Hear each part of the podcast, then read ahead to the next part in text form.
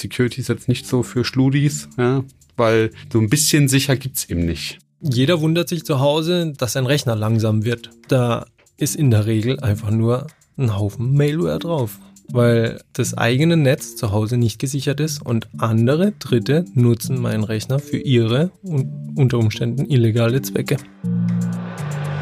ITCS Pizza Time Podcast. Cheesy questions and juicy answers for the tech community. Hi und herzlich willkommen zu unserer ersten Episode des Pizzatime Podcasts aus unserem Studio in Frankfurt am Main.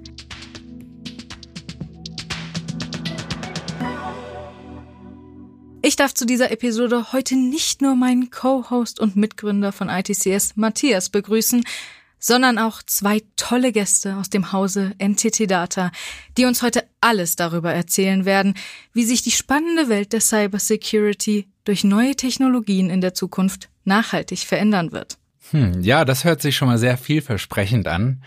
An dieser Stelle begrüße ich unsere Zuhörer, unsere ITCS-Community und unsere Gäste Thomas Schwärzel und Patrice Volkmer. Hi. Schön, dass ihr da seid. Hallo. Servus. Ich könnte an dieser Stelle jetzt eure CVs vorlesen und eure Karrierewege beschreiben, aber ich glaube, das könnt ihr am besten selber. Stellt euch doch mal vor, unserer Community. Ja, gerne. Thomas Schwärzel und ähm, komme aus dem wunderschönen Karlsruhe, äh, Bretten ursprünglich, mittlerweile mehr in Richtung Bruchsal gezogen und ähm, ja, würde mich selbst als klassisches Kellerkind bezeichnen, habe mit zwölf Jahren den PC von meiner Mutter bekommen und ähm, dann angefangen dran rumzuschrauben und den mehrfach kaputt gemacht, selbst nicht reparieren können. Da musste man einschicken. Es hat 500 Mark gekostet. Meine Mutter fand das nicht so witzig, aber durch, durch das Geld, das hat sie definitiv investiert in mich, äh, habe ich viel gelernt. Nicht nur, wie man es dann irgendwann selbst wieder repariert, sondern auch programmieren. Und dann ging die Reise los mit einer Fachinformatiker-Ausbildung und dann permanent Bleeding Edge, Rechenzentrumsmigration gemacht. Softwareentwicklung selbst auch noch gemacht. Dann kamen äh, Smartphones auf den Markt, Android und äh, iOS, dann dafür Apps entwickelt. Aber immer so ein Grenzgänger zwischen Softwareentwicklung und Rechenzentrum. Und dann über eine lange Reise dann nach knapp 20 Jahren bei NTT gelandet, ja. Hm, so cool. ganz grob. Hobby zum Beruf gemacht. Definitiv, ja. ja. Hm, das hört man gerne. Und bei dir? Ja, mein Name ist Patrice, ähm, habe einen ähnlichen Werdegang wie Thomas. In meiner Jugend äh, angefangen mit dem 386, Windows 311, dann ein Nadeldrucker mit Nachtmodusdruck, der irgendwie genauso laut gedruckt hat wie tagsüber. ähm, dann eben äh, ja Windows 98, äh, der Standardweg, dann ja ein Wirtschaftsinformatikstudium gemacht in Stuttgart, dann vom war für das Studium von Brandenburg nach Stuttgart gezogen und seit ziemlich langer Zeit wohnen wir in Convestheim. Das liegt nördlich von Stuttgart, da wo Salamander-Schuhe herkommen. Hat vielleicht ah, jeder schon mal gehört. Lurchi, ja. ja. Der kommt da auch her, genau. Und äh, da, wo Lurchi herkommt. Da, wo Lurchi herkommt, da wohne ich. Genau, genau auf dem Salamander-Areal. Und ähm, ja, bin seit 2010 ähm, in der NTT-Gruppe. Und ja, dazu später ein bisschen mehr. Focus Bikes kommt auch aus Stuttgart. Wer? Focus. Ach so, die Fahrradmarke. Mhm. Okay. Also nicht nur Daimler. Ja, du als Triathlet äh, ja, musst das wissen. ja, das ist mein Zweitjob. Gut, also generell fände ich es auch einfach mal interessant, in welchen Bereichen arbeitet ihr spezifisch bei NTT? Also wir wissen, ihr arbeitet bei NTT, ihr habt Computer kaputt gemacht in eurer Kindheit und dadurch euch sämtliche Sachen selbst beigebracht. Aber wo genau arbeitet ihr? Ja, ich bearbeite, arbeite im Bereich Cybersecurity, dort in dem Feld Themenentwicklung für eben neue aufstrebende Cybersecurity-Trends, Themen und berate da Kunden im Bereich ja, DevSecOps, also im Bereich, wie schaffe ich Security in die Anwendungsentwicklung, in den Anwendungs- und Operationsbetrieb zu integrieren. Und ähm, ich bin im Bereich Technology Services, da ganz konkret im Cloud Platform Services. Und wir sind dann wiederum diejenigen, welche gerade in dieser DevSecOps-Welt, die der Patrice erwähnt hat, das Ganze technisch umsetzen, sprich die Cloud-Infrastruktur aufbauen, sicher aufbauen, die CICD-Strecke aufbauen und auch da schauen, wie die Entwicklung möglichst sicher bis hin zur Produktion gestaltet werden kann. Ihr habt jetzt DevSecOps gesagt. Könnt ihr den Begriff mal etwas genauer vielleicht erklären? Also ich glaube, viele haben schon mal DevOps gehört. Aber dieser kleine Mittelteil, den zum Beispiel kenne ich persönlich nicht so gut. Also ich bin persönlich auch ein großer Freund von DevOps und äh, mag das Sec da drin eigentlich gar nicht, ja. Weil irgendwann legen wir los mit DevSec bis Mon Ops und was weiß ich noch allem. Aber äh, DevOps allein beschreibt ja schon definitiv die reine Lehre von Entwicklung bis Betrieb. Ist ja alles dabei. Unsere Erfahrung zeigt aber extrem, dass Security permanent vergessen wird. Ja, Monitoring wird quasi nie vergessen und es wird auch nie vergessen, irgendeine Rechnung zu stellen oder Ressourcen abzurechnen oder sonst was. Aber Security ist immer so das allerletzte, was dann implementiert wird und deswegen wollen wir bewusst SEC damit reinsetzen in diesen Namen, damit man gleich von Anfang an auch an Security denkt, wenn man die Transformation in DevOps durchführt. Aber viele unserer Kunden haben immer mehr digitale Geschäftsmodelle, Kundendaten oder Prozesse werden digitaler, wo früher immer noch Anträge auf Papierform zu einer Versicherung geschickt wurden oder woanders. Sogar jetzt auf dem Bürgeramt kann man digital sich einen Parkausweis für Anwohner geben lassen. Und diese ganzen kritischen Daten müssen einfach geschützt werden. Und früher war das nicht so relevant, weil es eben nicht so viele digitale Prozesse gab. Und jetzt ist es einfach so, dass Kunden, Unternehmen, Behörden damit Geld verdienen und dadurch ist einfach wichtig, dass Security elementarer Bestandteil ist und nicht immer so, wie wir es ab und zu sagen, Schmuck am Nachthemd, mm. sondern dass das eben Pflicht ist und nicht optional. Und dafür leben die Kollegen und ich sozusagen, das den Kunden zu erklären und ihnen dabei auch zu helfen. Ja, also das ist, glaube ich, das Wichtige, sie da an die Hand zu nehmen und ihnen zu zeigen, wie kommt man denn dahin ja, und mhm. nicht nur darüber zu reden. Alles klar.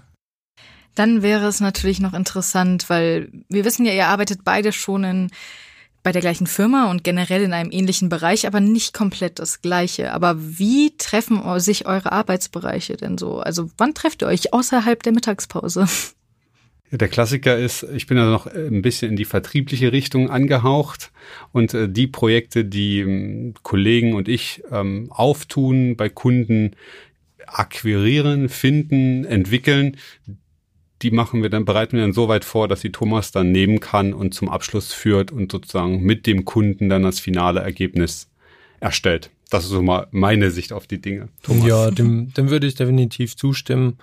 Das Tolle an, an unserer Zusammenarbeit ist aber, dass ich jetzt gerade, beziehungsweise wir alle aus der Cloud-Plattformen-Welt sehr früh schon in den Prozess mit integriert werden und da halt auch schon mitbekommen, was wird überhaupt angeboten, was wurde mit dem Kunden abgesprochen, welche Leistungen sind zu erbringen und da jetzt nicht irgend so eine Angebotsgranate rübergeworfen wird und dann, ähm, ja, guckt mal, wie er das irgendwie hinkriegt, sondern dass wir da definitiv zusammenarbeiten. Umgekehrt aber auch genauso, wenn wir jetzt zum Beispiel in einem Projekt sind und da halt feststellen, okay, da fehlt vorne und hinten quasi alles an Security dann informieren wir den Kunden definitiv ja schon im Voraus, okay, hier ist was ganz Kritisches, so und so kannst du es selbst fixen, ist kein Ding, aber ihr solltet euch definitiv noch dies oder jenes anschauen und dann eben den Ball rübergeben zum Patrice und Team.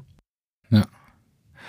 Äh, sehr interessant, oder? Also, ähm, ja, kommen wir mal zur nächsten Frage. Ich mich würde interessieren, wie so der Arbeitsalltag von euch aussieht. So, wie geht's morgens los oder wie könnte so ein Arbeitsalltag von euch beiden aussehen, wenn ihr zusammenarbeitet? Möchtest du den, den, den Alltag vor oder nach Corona oder mittendrin wissen? Also sowohl als auch, glaube ich, oder? Also natürlich ist wahrscheinlich der vor Corona wahrscheinlich eher der, den ihr beide schon ein bisschen länger erlebt habt ja. ähm, und wahrscheinlich auch der normalere, wenn man das so nennen kann. Aber wenn ihr auch sagen könnt, was so generell, wie euch vielleicht auch Corona naja, beeinflusst hat, ob positiv oder negativ, das könnt ihr natürlich auch gerne erwähnen. Also der typische Nicht-Corona-Arbeitstag hängt ein bisschen einfach davon ab, ist man gerade in einer Projektphase oder nicht. Aber wenn man in einer Projektphase ist, dann ist man typischerweise auf dem Weg zum Kunden oder eben schon in der Stadt, wo der Kunde ist, weil wir ja sehr oft nah an dem Kunden arbeiten, beratungsintensive Projekte haben und einfach die Interaktion mit dem Kunden ist spannend, die macht Spaß und ist auch extrem produktiv. Es gibt natürlich auch immer Phasen, wo man konzeptionell arbeitet, die muss man jetzt nicht zwingend vor Ort beim Kunden tun, aber das so beginnt ein sagen wir mal, typischer Tag. Ja. Durch Corona war es eben speziell bei uns in der Cybersecurity so, A, hat die ganze Welt Ferneinwahllösung gebraucht. VPN mhm. hat jeder mhm. und Office 365 und Cloud und seitdem äh, finden auch alle Dinge virtuell statt. Keiner macht mehr, also weiß nicht, wie es bei Thomas ist, aber bei uns seit März nur noch virtuelle Konferenzen mit Video, Ton, virtuellen Dashboards, virtuellen Whiteboards und irgendwie geht's trotzdem. Ja. Das ist ganz spannend. Also ähm, der Berateralltag hat sich da schon gewandelt. Definitiv, definitiv. Seit März war ich bei keinem einzigen Kunden davor, bei unterschiedlichen, aber es ist jetzt auch nicht so, dass ich da permanent am Reisen war oder sonst was. It depends, ne? je nachdem, was zu tun ist, eher vor Ort oder eher weniger vor Ort. So ein Workshop mit, mit Flipchart und so weiter ist, ist leichter zu bewältigen, wenn man vor Ort ist. Im SAFe-Modell gibt es ein sogenanntes PI-Planning, ein Programminkrement. Also das heißt, in der agilen Welt gibt es ja Sprints und die in einem größeren Scrum-Team, sprich, wir reden hier jetzt von zum Beispiel 800 Entwicklern oder Boah. über 70 Teams, die, die alle agil unterwegs sind. Dann gibt es da weitere Gruppierungen mit Product Management und Release Trains und so weiter. Und da gibt es Programminkrements, um all diese Teams für die nächsten zehn Wochen zum Beispiel zu planen. Und die sind bei einem Kunden immer vor Ort stattgefunden, äh, haben immer vor Ort stattgefunden. Das bedeutet, dass dann die Product Owner und Scrum Master zum Beispiel 300 Leute an einen Ort gekommen sind, um in drei Tagen die nächsten zehn Wochen grob vorauszuplanen. Und das habe ich mir mit Corona vorgestellt, dass es unmöglich sein wird. Aber selbst da ist durch echt eine sensationelle Orga, die hatten da mehrere Vidcos offen, also Videokonferenzlösungen offen und dadurch konnte man dann zu unterschiedlichen Gruppen springen. Im Grunde genommen sowas, ja, wie, wie Teamspeak mit mehreren Channels, nur halt mit einer anderen Softwarelösung. Mhm. Und Teamspeak ist halt auch nicht mal so mal schnell im Unternehmen ausgerollt, ja. ja.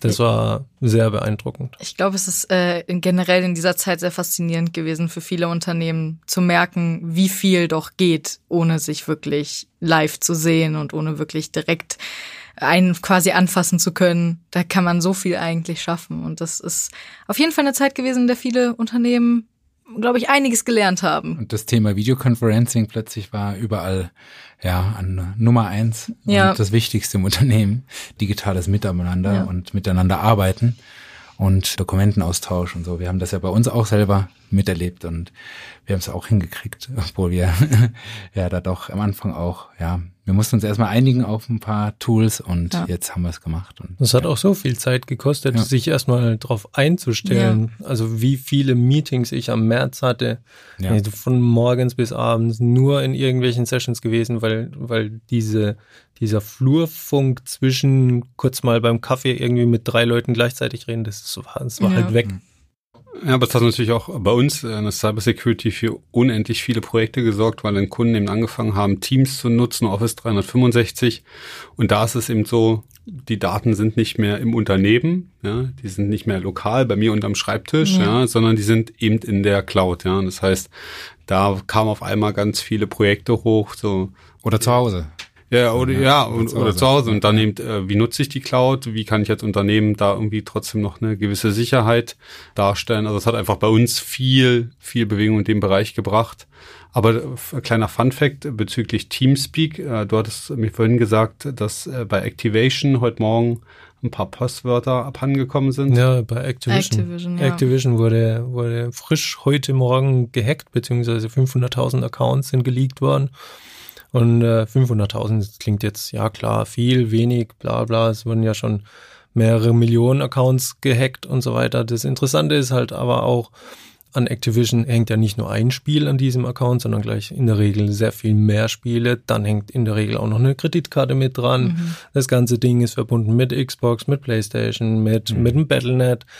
Äh, sprich, habe ich einmal Zugang zu dem System, und kann es manipulieren. Da habe ich eine kleine Gelddruckmaschine, eine echt ja. heftige. Und die Gamer sind ja in der Regel auch noch sehr faul und haben überall das gleiche Passwort.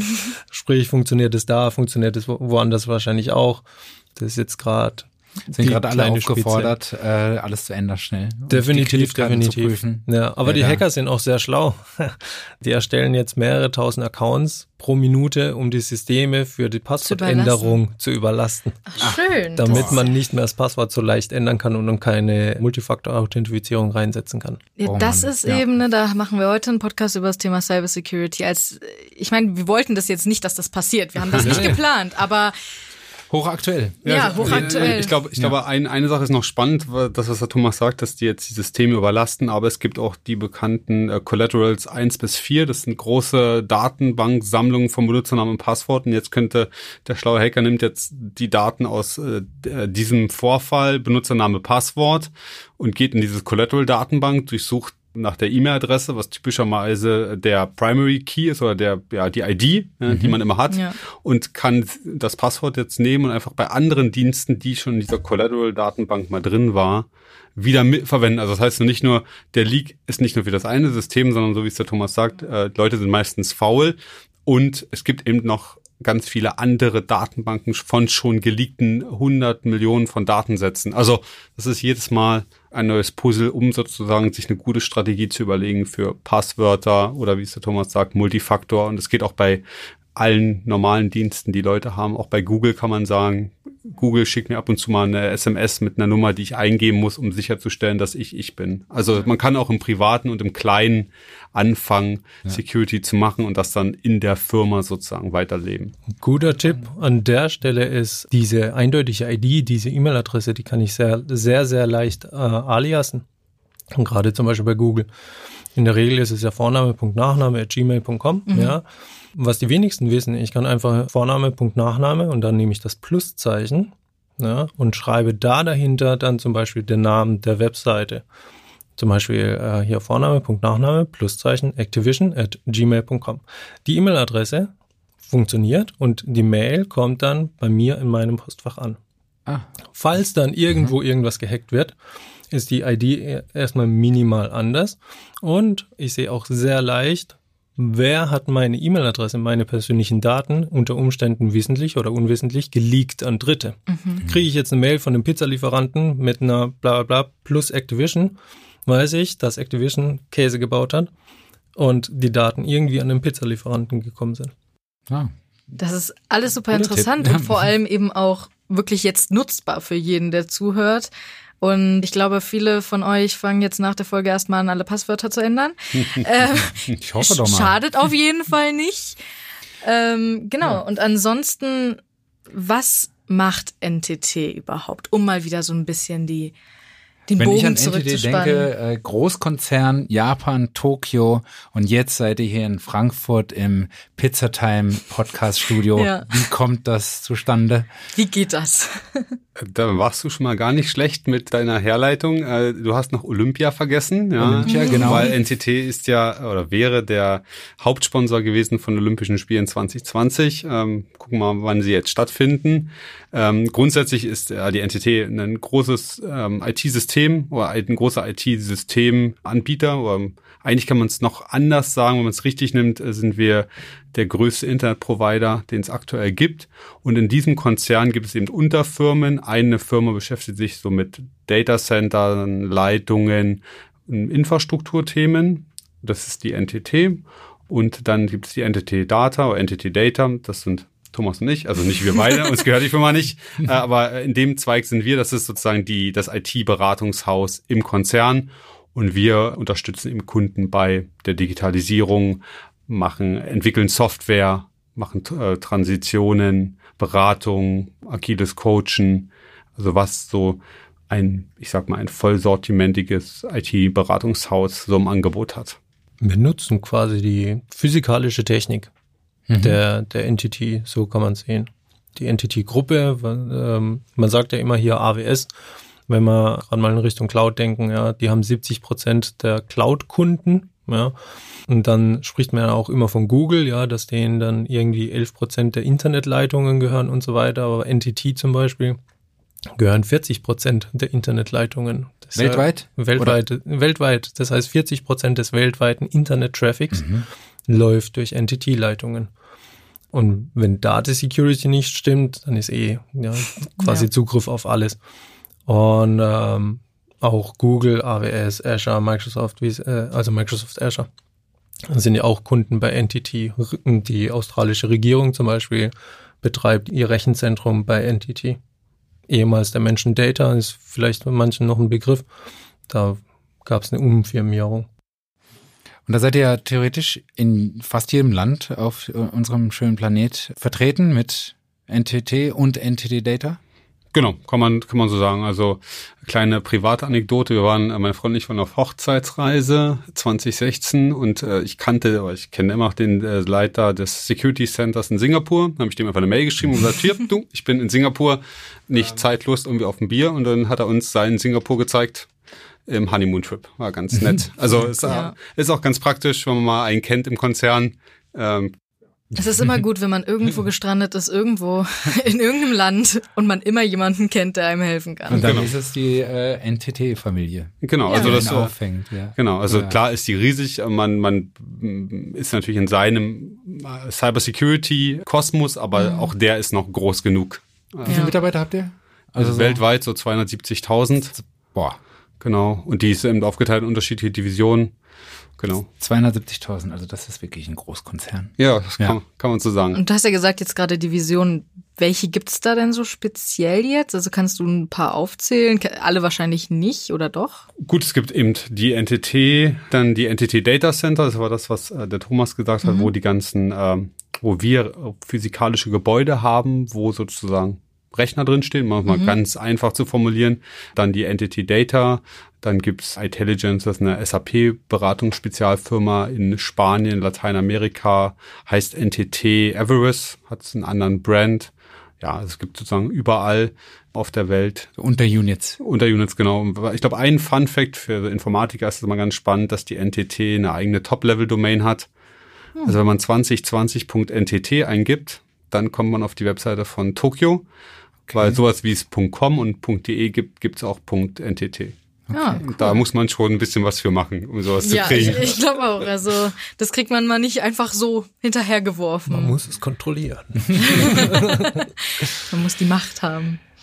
Also, ich habe ja schon im Intro erwähnt, was unser Hauptthema ist. Und es kam jetzt auch immer wieder auf im Gespräch, besonders auch durch Activision und diese ganze Thematik. Aber wieso ist Cybersecurity wichtig? heutzutage? Könnt ihr das nochmal ein bisschen kompakt quasi erklären und auch welche Rolle spielt der Bereich Security bei NTT?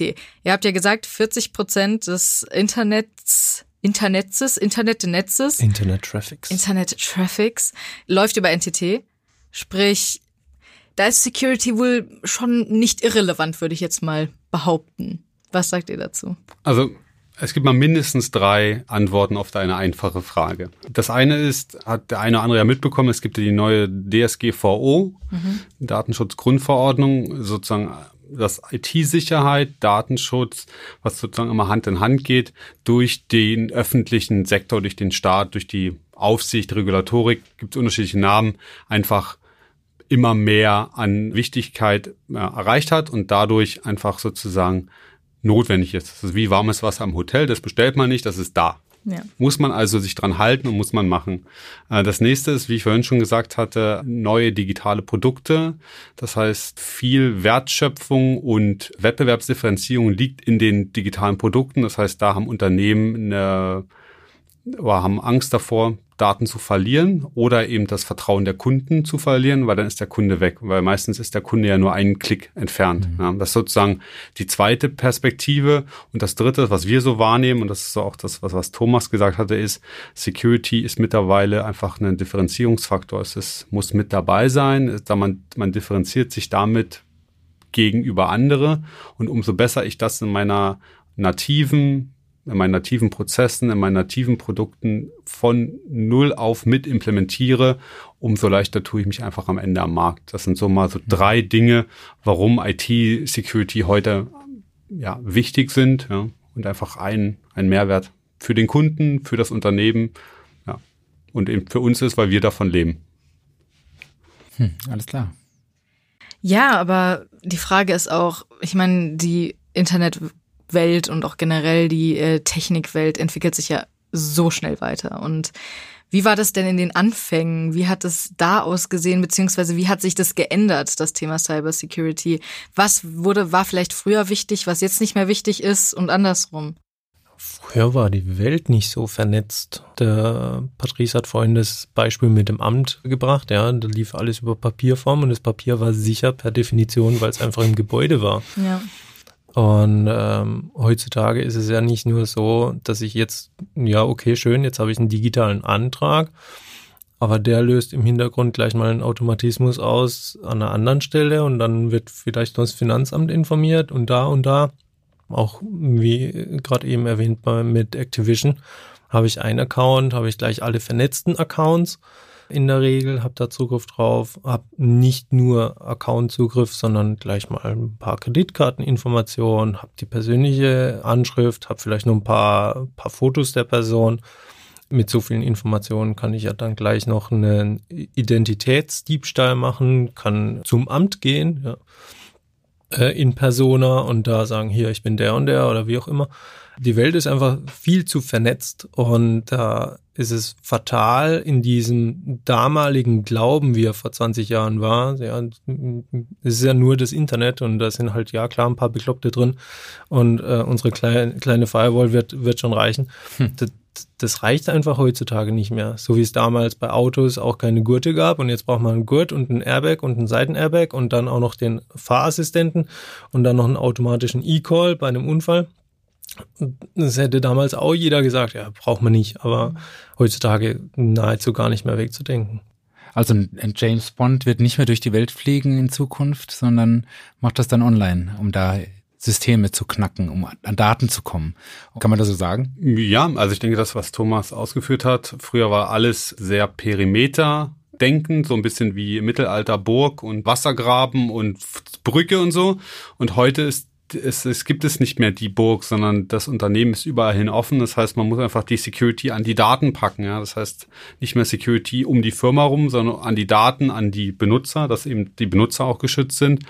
Und die größten Betrügereien sind eben jetzt nur noch digital. Das heißt, äh, die Banken werden nicht physikalisch ausgeraubt, sondern virtuell, ja, etc. Ja, oder oder eben so wie wie heute Morgen, ja, ähm, das da geht richtig Geld äh, PayPal-Accounts ja. etc. Also da muss ich gar nicht äh, mich sozusagen in Gefahr bringen oder ins kalte Auto setzen und vor irgendeiner Bank lauern. Ja. Da mache ich mir schön bequem zu Hause an dem 27 Zöller und warte. ja, einen realen ein Bankräuber Kaffee. wird man nicht mehr sehen so in Nein. der Zukunft. Nein, ja, und wartet ähm, mit äh, Taschen. ja, und nee. es gab auch ähm, ja bei ein oder anderen Unternehmen, auch speziell im Ausland, hat man es ja mal gehört, wo dann irgendwelche Zahlungen noch legitimiert wurden. Ja, einfach so, mhm. Bank war schon insolvent oder irgendwie einfach nochmal 50 Millionen irgendwo hin überwiesen, weil irgendwo eine Lücke drin war. Oder eben manchmal auch ähm, so Insider-Schwätz heißt es bei uns in der Fachsprache, dass eben Leute, die in, im Unternehmen sind, die Firma absichtlich, das ist natürlich der Worst Case, aber absichtlich betrügen, zum Beispiel irgendwie bei einer Zinsmethode, anders mhm. runden und die Rundungsdifferenz auf ein anderes Bankkonto programmieren. Hm. Ja. Da muss man natürlich, das ist so Thomas Spezialgebiet, schauen, dass in der Entwicklung der Applikation so eine Vier-Augen-Freigabe ja, gerade der Angriff von innen, der, der war ja jetzt auch vor, vor kurzem, ich glaube vor zwei, drei Wochen bei, bei Tesla, gab es ja den Fall, dass irgendwelche russischen Geldgeber einen Tesla-Mitarbeiter in den USA mit einer Million, war es glaube ich, mhm. äh, Millionen Dollar bestechen wollten, dass der eben von innen ein Backdoor oder irgendwelche Betriebsgeheimnisse rausgibt. Der Mitarbeiter hat sich stattdessen dann ans FBI gewendet. Und darüber ist das dann alles aufgeflogen. Und was der Patrice gerade erwähnt hat mit der Rundung, denn den Fall gab es ja wirklich, dass ein Entwickler bei jeder Überweisung die siebte, achte Nachkommastelle weggerundet hat und mhm. diesen Betrag von 0,00000 auf ein Konto überwiesen hat. Er hat niemandem Geld gestohlen aber er hat Geld aus nichts erschaffen. Okay. Und der einen Preis dafür bekommen? ja. Nicht, Geld erschaffen nicht, aus dem Nichts. Nicht, nicht. Äh, digitales Geld halt, ja. ja. Äh, und äh, in der, in der, in der Volksbankgruppe sind es, glaube ich, 40 Millionen Endkunden äh, oder sowas. Wenn 40 Millionen und jeder macht eine Überweisung und, und bei der Mikrotransaktion, wenn er da jedes Mal, äh, gerade bei Ne? Das rechnet sich Komm, irgendwann. verschiebt Ja. sich dann plötzlich Der- und äh, es erscheint ein dickes Plus. Der wurde kurz reich, ja. Ja. Aber halt nur kurz. Und dann war wahrscheinlich so eher Gefängnis, ne? ja, das weiß ich leider nicht. Da habe ich aufgehört zu lesen. das war dann nicht mehr interessant. Nee, klasse. Ja, also es ist halt wirklich extrem faszinierend, wie sehr das eigentlich ein Thema ist, das sich so so besonders und so und so fern anhört. So Cybersecurity hört sich so wow an. Also gerade für Menschen, die sich mit dem Thema vielleicht nicht so beschäftigen. Aber wie sehr das doch eigentlich im Alltag von jedem eine Rolle spielt, finde ich auch irgendwie sehr schockierend. Einerseits sehr überraschend, andererseits sehr schockierend. Und ich meine, heutzutage ergeben sich ja schon viele Probleme. Ihr habt schon einiges gesagt, aber gibt's auch noch was, was ihr in der Zukunft seht, wo es vielleicht noch gar nicht jetzt passiert ist, was dann passieren könnte? Dinge, die so gefährlich werden könnten im Sinne von Cybersecurity, die aber eben jetzt sich vielleicht noch niemand wirklich vorstellen kann? Na gut, es gibt, es gibt einen Trend, den man sieht, ist, ähm, also Thomas wird, äh, glaube ich, gleich auf ein spannendes Cloud-Thema eingehen, aber eins ist das Thema KI und AI, also künstliche Intelligenz. Wenn man sozusagen zumindest große, mächtige Maschinen mit Algorithmen äh, trainieren lässt, die sozusagen komplexe, schwierige, besonders einfallsreiche Angriffe simulieren und weiterentwickeln und weiter trainieren, ist es natürlich so, dass dann eben äh, die IT-Systeme, die Applikationen, die Anwendungen, die Microservices immer mehr und komplexeren und besseren Angriffen ausgesetzt ist mit viel weniger Einsatz. Ne? Also früher musste man richtig viel Manpower aufwenden, um, um Unternehmen anzugreifen. Heutzutage kann man sich das ja, mal bestellen im Internet, gibt sogar SLAs für. Ja, man kann einem Angriff bestellen und die, Wirklich? die garantieren dann, dass ich sage mal, ich mache einen DDoS-Angriff. Das bedeutet, ich äh, spam so lange eure Internetseite zu, bis sie nicht mehr erreichbar ist. Das kostet mich dann irgendwie 30 Dollar. Das kann ich per Bitcoin oder PayPal überweisen und die garantieren mir das auch. Und wenn das nicht klappt, Okay. kriege ich mein Geld zurück. Nee. Doch, doch. Also es ist sozusagen äh, der, ja, das Darknet nennen wir das. Ja, also da, also das ist einfach so, da wird noch viel mehr kommen, aber natürlich auch die IT-Security Anbieter werden natürlich ganz viel AI und KI aufwenden, um mit Robots dagegen zu kämpfen. Das ist dann irgendwann ein bisschen wie an der Börse. Da handeln auch Roboter mit Robotern. Ja. Woraus werden so Angriffe gefahren? Also kann man sagen. Von dir zu Hause. Von dir zu Hause. Du, ja, einfach. Das, das klingt jetzt ein bisschen lächerlich, aber wenn du deine, deine Infrastruktur nicht geschützt hast, weil dein Router zum Beispiel ein Standardpasswort hat oder sonst Ja. was. Und jemand hat sich drauf eingeloggt, hat gesehen, ja, okay, da ist ein ungesicherter PC, da installiere ich jetzt meine Malware drauf, ja, und das ist jetzt für mich mein Dienstleister, mein Bot. Und äh, alles, was ich mache, ist, ich kaufe ein Botnetz. Ja. Jeder wundert sich zu Hause, dass sein Rechner langsam wird. Ja, nicht jeder, viele. Ähm, und dann sagen sie immer, ja, der ist schon alt, bla bla, man muss ihn mal neu installieren. Dann läuft er ja viel schneller, weil die Festplatte sauber ist. Ja, die Festplatte ist nicht dreckig oder sonst was. Da sind auch nicht zu viele Daten drauf.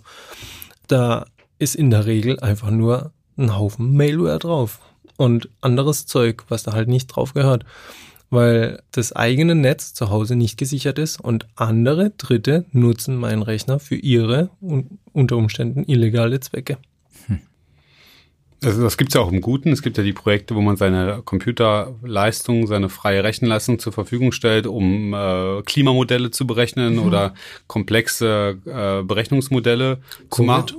Der Covid-Virus konnte mal die Wissenschaft unterstützen, um unterschiedliche Molekülmodelle zu berechnen. Da hat man seine Rechnerleistung zur Verfügung Genau, gestellt genau. und ja. Weil der Rechner läuft ja eh und Ja. die meiste Zeit äh, eidelt, so heißt es eben in unserer Welt, eidelt der so mit 90 Prozent äh, rum ja, und macht im Zweifelsfall entweder Malware, Botnetzangriffe für nicht gute Zwecke oder man kann die Kapazität eben auch für gute Zwecke nutzen. Und mir geht aber ein gewisser Begriff nicht aus dem Kopf. DevSecOps. Und ihr habt ja gesagt, dass das Sec für euch, es muss drin sein, einfach weil ihr das Gefühl habt, dass eben das Wort Security häufig unter den Tisch gekehrt wird, unter den Teppich gekehrt wird und es niemanden interessiert. Aber es interessiert euch ja und das hat ja einen Grund. Deswegen könnt ihr gerne einfach mal ein bisschen tiefer da in die Materie eingehen und mal genau erklären, was da so dahinter steckt und was ihr so auch tagtäglich macht. Ja, wie wir es vorhin schon mal kurz dargestellt haben, für uns, äh, wir machen DevSecOps in drei Bereichen, wenn man sich das mal äh, vorstellt. Das eine ist so Kultur, das zweite ist Prozesse und das dritte ist Tools oder Programme. Das sind so die drei Bereiche, wo wir Kunden beraten, diese drei Bereiche eben bestmöglich in ihrem eigenen Unternehmen ausgebildet zu haben. Ja. Ich fange mal an mit der Kultur. Da geht es eben darum, früher haben Entwickler entwickelt, haben die den Code gebaut und haben sie den zur Betriebsabteilung gegeben, haben gesagt, so, jetzt betreibt das mal. So, das war so die alte Welt.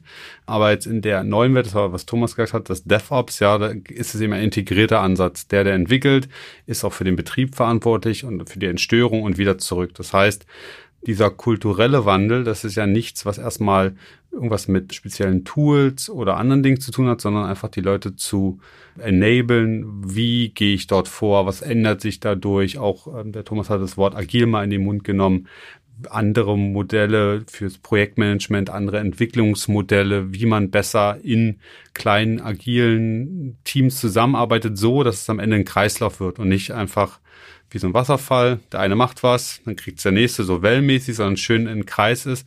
Und da helfen wir einfach Kunden, das eben mit Security zu machen. Also wie schaffe ich Security von der Kultur in einem Unternehmen so zu etablieren, dass Security nicht das Problem am Ende ist, sondern immer mit dabei ist sozusagen und immer mit ähm, behandelt wird. Das ist zum Beispiel das, was wir in dem ja, Culture Enablement machen. Und DevOps ist ja über den eigenen Tellerrand hinaus zu schauen. Als Entwickler damals habe ich nur entwickelt und wie das Ding läuft und ob es überhaupt läuft, war mir in Anführungsstrichen egal. Klar wollte ich natürlich äh, gute Software liefern, aber wie das da, da hinten lief, das, das ja, lief halt, ja, keine Ahnung.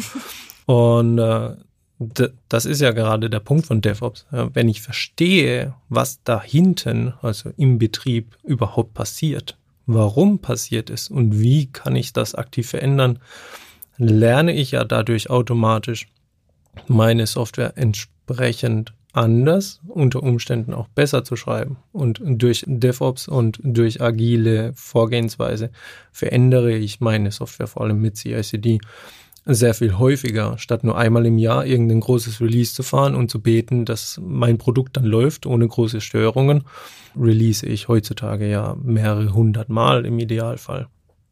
Jeder kennt es vom Handy, ja. Keiner fragt, den Endkunden, darf ich deine App auf dem Handy aktualisieren? Und so wie früher, ja, ich habe eine CD gekauft, habe es installiert und das lief dann, Feierabend. Heutzutage ist es ja so, ich installiere die App und kriege unter Umständen täglich, minütlich, kriege ich irgendwelche Updates aus dem Store. Natürlich, äh, äh, am Anfang hat noch jeder gemotzt, ja.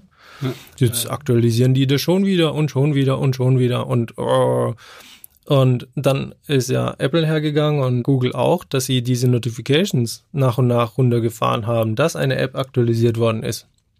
Das heißt, alles geschieht schön nachts im Hintergrund und morgen stehe ich auf. Ich sehe unter Umständen noch an einem kleinen Icon, dass da eine neue Version dran ist, aber eigentlich merke ich es gar nicht mehr. Ja. Ich arbeite einfach mit einer neuen Version, sehe, ah, da ist jetzt ein neuer Button drin, ah ja, kurz mal gucken, was ist denn das? Hm. Und das ist es, ja. Magst du mal ein bisschen aus deiner Erfahrung darauf eingehen? Weil ich hatte, ich hatte jetzt mal Kultur angesprochen, so Prozesse. Was sind denn so einfach gute Prozesse? Weil da, aus unseren Gesprächen, die wir ja regelmäßig führen, ja, wie kann man eben Entwickler einfach prozessual dorthin bekommen, dass Security da drin ist, Vier-Augen-Prinzip, Push-Pull-Prinzip. Da kann man ja schon einiges machen, habe ich gelernt. Ja, definitiv. Äh, bei den Entwicklern gibt's wie bei allen Menschen, gibt's natürlich unterschiedliche Charaktere. Die einen wollen gar nichts davon wissen, was nach ihrer Entwicklungsarbeit geschieht. Die anderen sind sehr wissbegierig. Was aber sehr oft geholfen hat, gerade im Bereich Security, ist, dass man ein Rollenspiel gemacht hat. In Form eines Hackathons geht man mit den Entwicklern her und gibt die Aufgabe, okay, Leute, stellt euch vor, ihr seid Hacker und ihr wollt eure eigene Software kaputt machen. Um jeden Preis. Das ist euer Ziel. Und als Entwickler weiß ich ja ganz genau, an welcher Ecke was nicht stimmt. Wo ich irgendwas so, ah ja, ja, ist halt gepfuscht, aber es läuft, ja, raus damit. Und die Tests schlagen auch nicht fehl und passt schon. Aber wenn ich mit dem Gedanken rangehe, ich will mein Produkt kaputt machen, finde ich so viele Punkte, die nicht richtig sind da fehlt ein Check, ob der Input richtig ist und so weiter. Mhm. Und Resultat aus diesen Hackathons ist meistens nicht nur menschlich sehr positiv, sondern auch fachlich kommen da viele raus. Das Interessante ist aber auch, dass in solchen Hackathons die Leute überhaupt erstmal verstehen, was am Ende passiert. Wie kommt der Kunde? Ja, klar, sie wissen ganz genau, okay, der Kunde macht die App auf, drückt darauf, da, da, da, da, da und gibt was ein. Aber wie würde jetzt ein Hacker von außen rankommen? Und diesen technischen Weg verstehen sie dann erstmals in so einem Hackathon, in so einem Workshop. Außerhalb von Security ist es für viele Entwickler natürlich auch sehr interessant zu sehen, wie läuft mein Produkt in der Produktion, welche Logfiles gerade im Störungsfall werden generiert, wie komme ich daran, wie verändert sich mein Produkt durch eine vermeintlich kleine Änderung zum Positiven wie auch im Negativen, was Performance zum Beispiel angeht. Wenn eine Suche bei Google eine 0,02 Sekunden länger dauert, dann werden die das in dieser Skalierung natürlich sofort merken mhm. in der Infrastruktur. Und all das sieht ein Entwickler. Und auch hier wieder der Bogen in Richtung Security und AI ist vorhin gefallen. Was ich sensationell finde, ist, früher war man eher reaktiv, was Hacking-Angriff angeht. Ja, man hat festgestellt, oh, da wird jetzt was verschlüsselt oder oh, da ist jetzt besonders viel Traffic auf der Leitung, sehr, sehr ungewöhnlich. Mhm. Durch AI kann ich all diese Daten, die in der Produktion, aber auch in der Entwicklungsumgebung schon generiert werden, so analysieren, dass ich dann eine Anomalieerkennung drauf habe und sehr frühzeitig schon erkenne, okay, da ist was ungewöhnlich.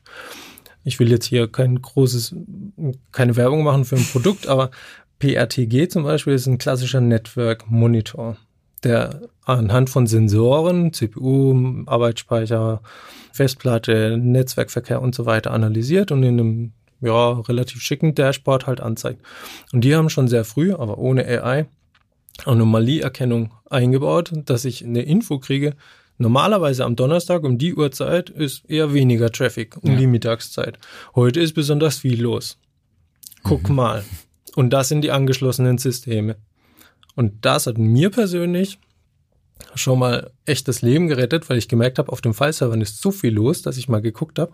Und das war dann auch wieder dieser reaktive Ansatz. Und dann habe ich gesehen, da ging ja auch mal vor boah, vier, fünf Jahren, ging ja so eine Mailware rum, die alles verschlüsseln. Dann konntest du das mit Bitcoins wieder freikaufen. Mhm. Und da bin ich halt gleich hingegangen, habe die ganzen VMs abgeschalten. Also du hast ja einen Live-Angriff miterlebt. Einen Live miterlebt, ja. Und die erste Reaktion war, okay, das kriege ich jetzt erstmal nicht mhm. gerettet. Mhm. Ich habe nicht sofort die, die richtige Lösung. Ich habe es einfach ja. abgeschalten. 500 Mitarbeiter standen da, konnten gar nichts mehr machen, aber ey, Besser so als anders. Besser so als anders, genau. Ja.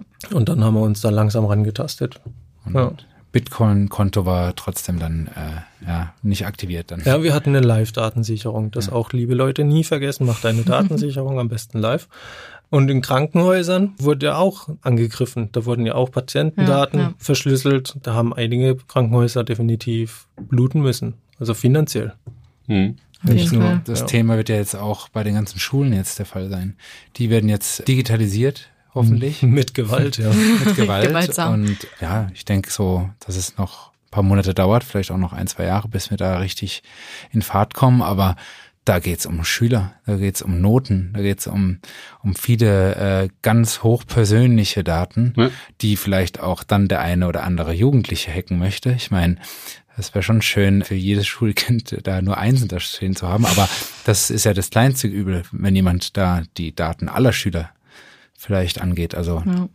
Ja, das ist nicht ohne. Ich denke, ähm, da müssen wir noch alle, die in der Cybersecurity-Branche sind, einfach mithelfen, dass das gut ist. Aber auch die notwendigen Stellen müssen dafür sensibilisiert werden. Also das ist gar keine Frage.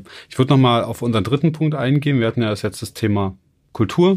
Wir hatten jetzt Prozesse. Ich würde noch mal die Tools vorstellen und da einfach mal ein Gedankenexperiment machen, nämlich Software bauen ist wie Autos bauen. Ja, man stellt sich vor, ich wohne in der Nähe von Stuttgart, da wird der Porsche gebaut. Ja, Manufaktur, ja, da wird auf einem Fließband mehrere Autos gebaut von einem neuen Elver. Niemand würde auf die Idee kommen, die A anders zu bauen oder B, wie man will. Und so ein bisschen ist es auch in der Security. Früher war es so, dass jeder Entwickler hat sich seine Software irgendwie so zusammengebaut, wie er es gern hätte an seinem Rechner mit eigenen Konfigurationen.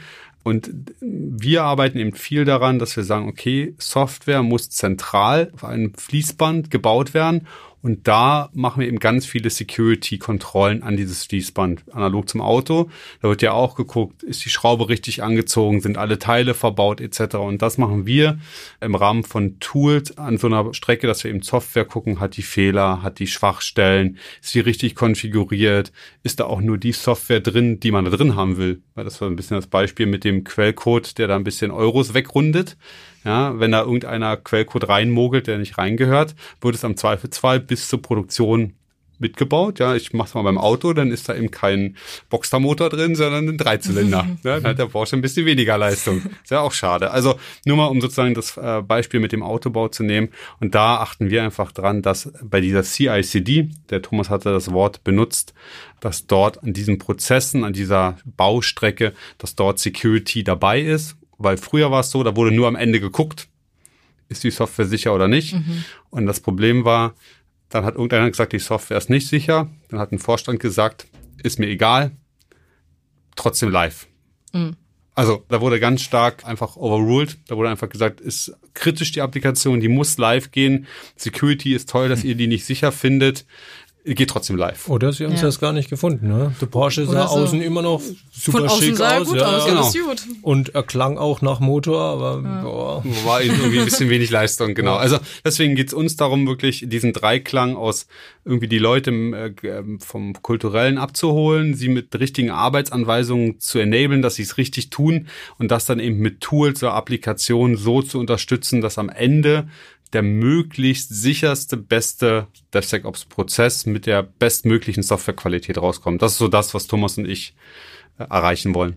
Nur um es mal so zu veranschaulichen. Ich glaube, dass das auch sehr gut ist, weil gerade diese digitalen Themen für viele Leute nicht so greifbar sind, einfach weil es ist nun mal nicht das Bauen eines Autos. Es ist nun mal nicht wirklich die Schraube physisch festziehen, sondern es sind nun mal Dinge, die einfach ein bisschen naja, vielleicht halt eben nicht so bildlich sind für manche Leute zu verstehen. Und deswegen finde ich eben diesen Vergleich sehr gut, dass man wirklich weiß, okay, von außen sieht's gut aus, aber wenn es innen nicht funktioniert, dann sollte man das so nicht verkaufen. Dann sollte das auch so irgendwie nicht ja, weitergemacht werden. Und es ist überall. Viele haben jetzt schon smarte Strommeter mhm. zu Hause.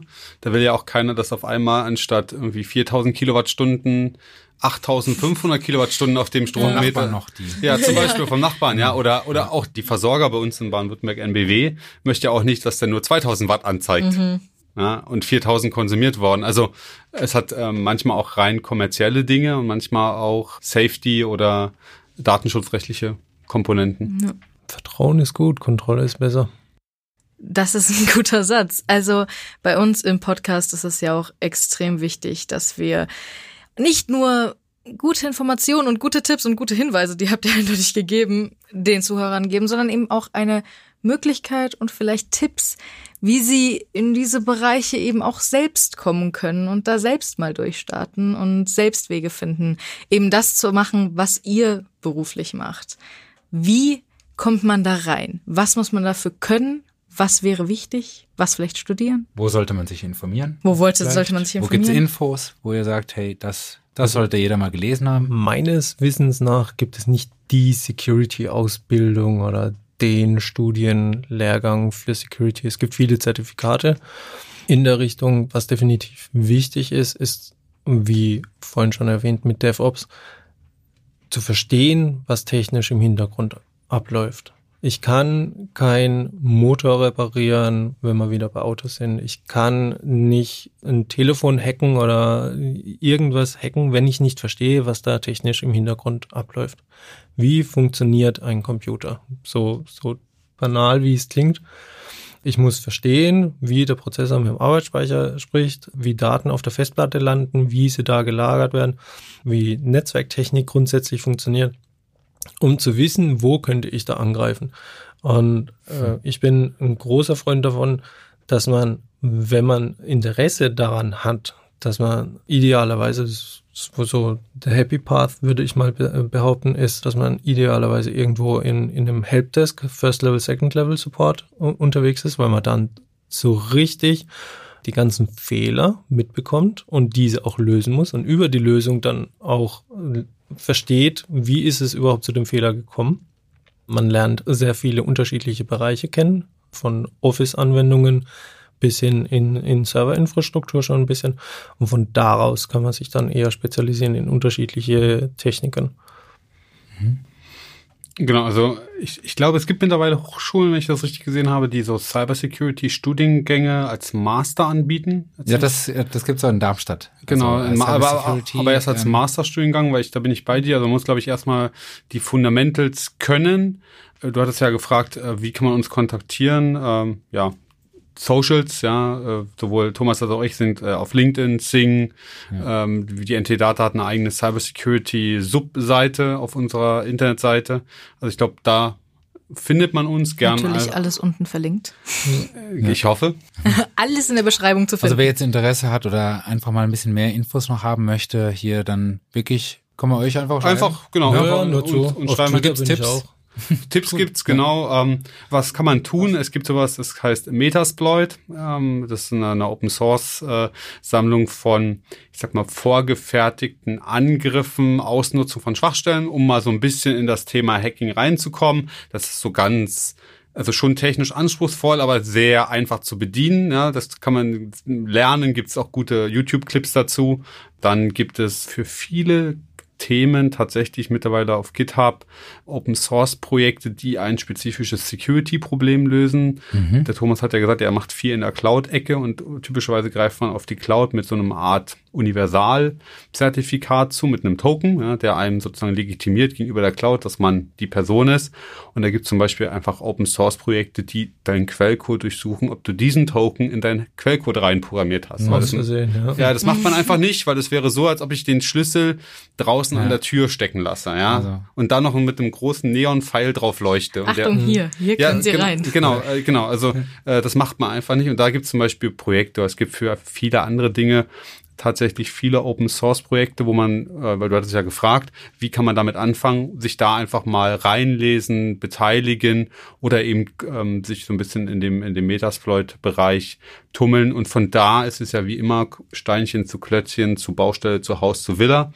Ähm, so geht's da auch, dass man von einem guten Artikel zum nächsten kommt, dann lernt man, was es für Firmen wiederum gibt, die Open Source Projekte fördern, ja, also große IT Security Tech Firmen, die dann Open Source Ableger haben und so kommt man dann relativ zügig dann eigentlich in den Bereich rein. Da merkt man dann schnell, ob das was äh, für einen ist oder man da Spaß dran hat. Ähm, Ich so. Ja, ich glaube, Security, Security ist so eine gewisse, so eine Art Einstellung, ja. Also man sollte, man muss, glaube ich, technisch, so von meinen Dafürhalten technisch versiert sein. Ja, es ist eine sehr komplexe Welt, ja, sehr, man muss viele Zusammenhänge erkennen, man muss äh, sehr analytisch sein, aber eben auch eine sehr genau sein. Ja, Security ist jetzt nicht so für Schludis, ja, weil da ist eben so ein bisschen sicher gibt's eben nicht.